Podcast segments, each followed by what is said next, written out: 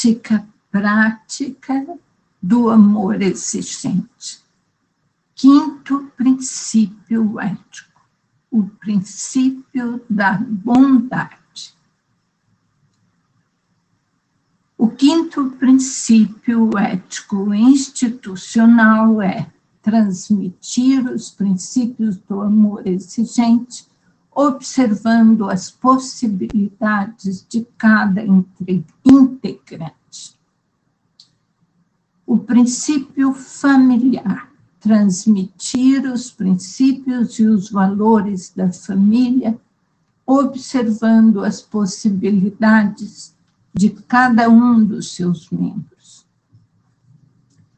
este princípio surgiu por causa de uma atitude recorrente nos grupos de auto e mútua ajuda do amor exigente. Quando uma pessoa, tanto no grupo de paz como no grupo de sobriedade, era levada a alcançar seu objetivo, ela queria, porque queria todas as outras pessoas fizessem a mesma coisa que ela fez. Cheia de boa intenção e desejo de ajudar, se esquecia que a pessoa era uma outra pessoa e sua situação era diferente das condições dela. Devemos, sim, mostrar o que fizemos, como fizemos, mas deixar que a outra pessoa faça a sua maneira no momento que for capaz de fazer. Que não fiquemos aí insistindo e forçando para que todos façam exatamente igual ao que deu certo para nós. Acredito muito na força da partilha e da repetição das histórias de cada um. Só temos que nos lembrar que o tempo do outro é diferente do nosso tempo e precisamos deixá-los caminhar em seu próprio ritmo. Deixar nossa marca e dar um reforço mostrando a importância daquilo em que acreditamos no Pai, programa Amor Exigente, realmente ajuda. Mas vamos deixar as pessoas alcançarem o que precisam, sem esquecer as possibilidades de cada um. Vocês se lembram dos dez mandamentos recebidos por Moisés no Monte Tobá? Este é um código de ética fundamental para o judaísmo, para o cristianismo e para o islamismo. Vamos analisar? Vejam só. Primeiro mandamento: amar a Deus sobre todas as coisas. Para o amor exigente, eu colocaria amar de verdade, fazer o bem, ser justo, ser bom. Então, traduzindo, seria isso. Segundo mandamento, não usar o santo nome de Deus em vão. Não fazer promessas, não dizer uma coisa que você não vai fazer. Juro por Deus que qualquer dia desse eu sumo e não some nunca. Juro por Deus que isso eu não faço e está fazendo logo depois. É fazer um juramento em vão, é desmoralizar você. Santificar, guardar, domingos e feriados de guarda. Terceiro mandamento. Terceiro mandamento. Parar, cuidar da família, dos filhos, fazer silêncio, cuidar de você mesmo, pelo menos uma vez por semana, ter um dia diferente, um dia seu e da sua família. Quarto mandamento: honrar pai e mãe. E os outros legítimos superiores. Para nós, o que seria isso? Ser respeitoso, atencioso, ter paciência, obedecer aos pais, obedecer uma hierarquia, não querer que tudo seja do seu jeito, chega mudando tudo, querendo mudar todos. É o quarto mandamento, hierarquia, respeito, atenção. Quinto mandamento, não matar nem causar outro dano no corpo ou na alma, a si mesmo e ao próximo. Outra vez o desrespeito, o mal, o descontrole, os projetos de morte que trazemos conosco para nós e para todo mundo. Sexto mandamento: guardar cuidadosamente a castidade nas palavras e nas obras. Isso é sobriedade, serenidade, domínio de si mesmo. Sabe, nas palavras, na maneira de vestir, na maneira de comer, sobriedade. Sétimo mandamento: não furtar, nem injustamente reter ou danificar os bens do próximo. Vejo aqui os bens físicos, materiais, intelectuais e tantos outros. Não podemos usá-los sem respeito e consideração pelo autor, pelo outro Oitavo mandamento: não levantar falsos testemunhos, nem de qualquer outro modo faltar a verdade ou difamar o próximo. Vejo que nesse oitavo mandamento é não fazer fofoca, intriga, nem sabe direito e já sai falando ouviu alguém contar e começa a espalhar notícias que são falsas, ou falar pelas costas, quando o outro não pode explicar nem se defender.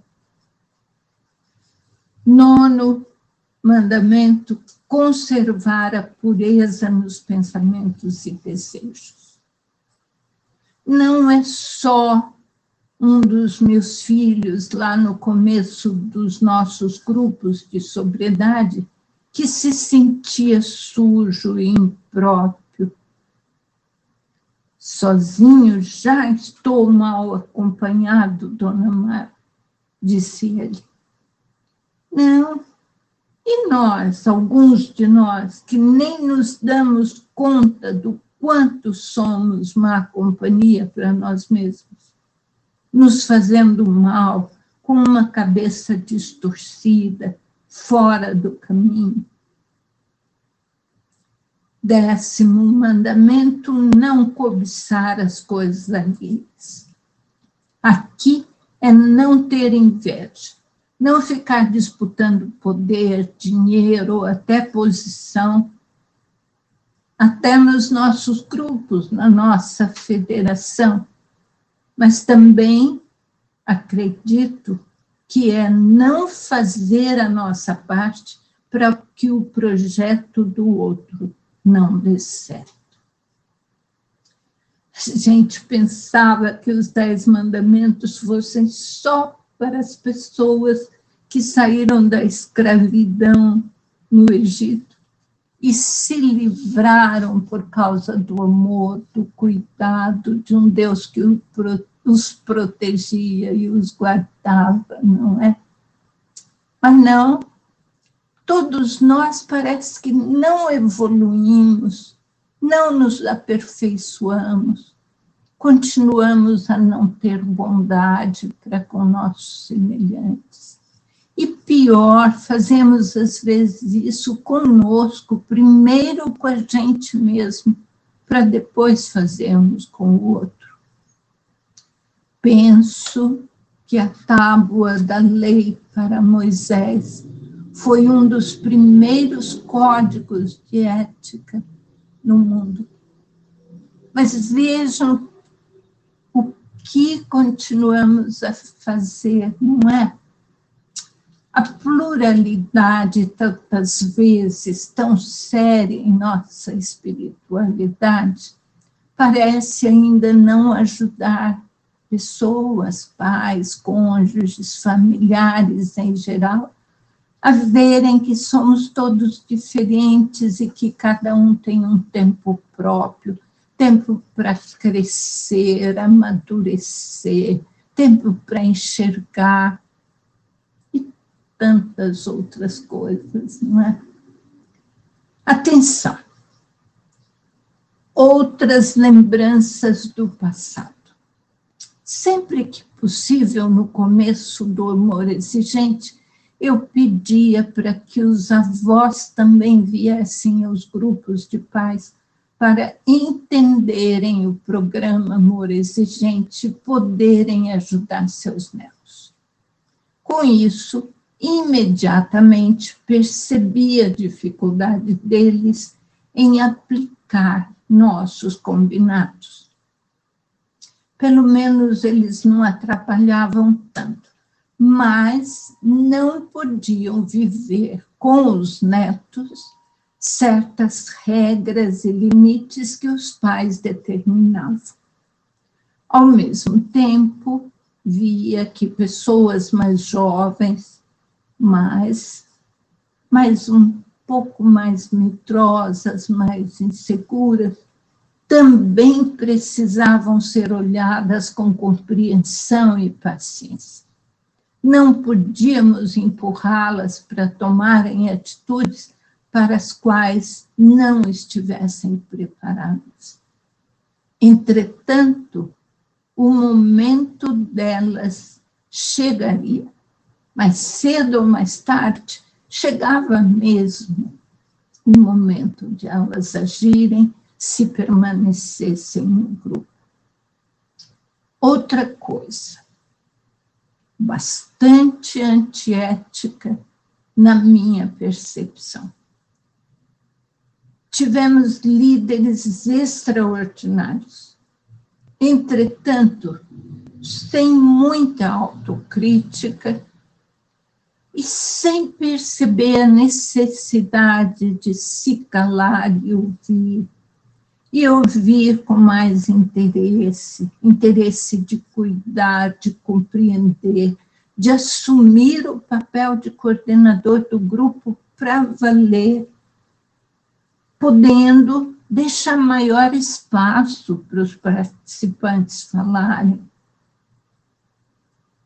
Não ouvir, não dar espaço para quem está ali para falar é antiético. Agora, lembrando das parcerias, não somos iguais aos nossos parceiros. E precisamos sentir o quanto é importante todo em todo tempo e lugar ser exemplo, mudar a situação com boas ações e não com falação ou modelos negativos